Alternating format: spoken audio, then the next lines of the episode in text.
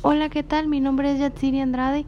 Soy estudiante de la Universidad UNIT con sede Uruapan y actualmente estoy cursando el séptimo cuatrimestre de la licenciatura de Derecho y cursando la materia de práctica procesal laboral.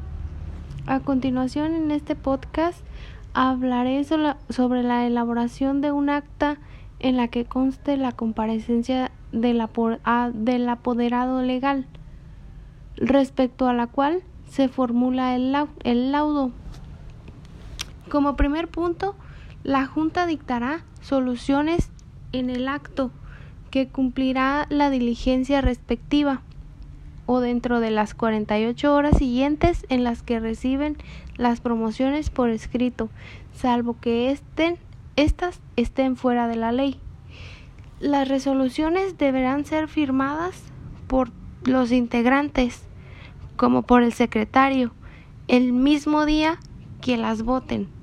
Este es un requisito de validez.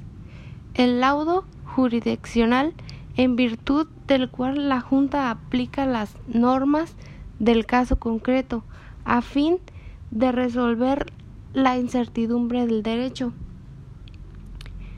Y estos serían los requisitos de fondo.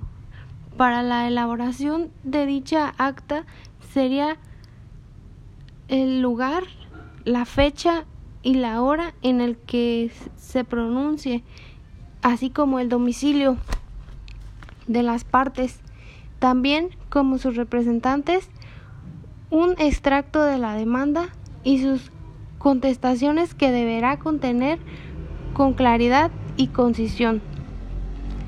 Las peticiones de las partes y los hechos controvertidos la enumeración de las pruebas y el, y el extracto de los, de los alegatos, la, la jurisprudencia y doctrina que sirva.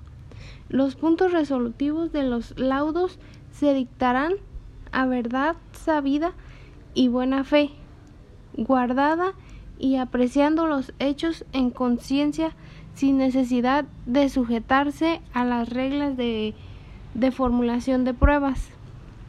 Los, laudos deberán ser claros y precisos, congruentes con la demanda de contestación y demás prestaciones deducidos en el juicio oportunamente.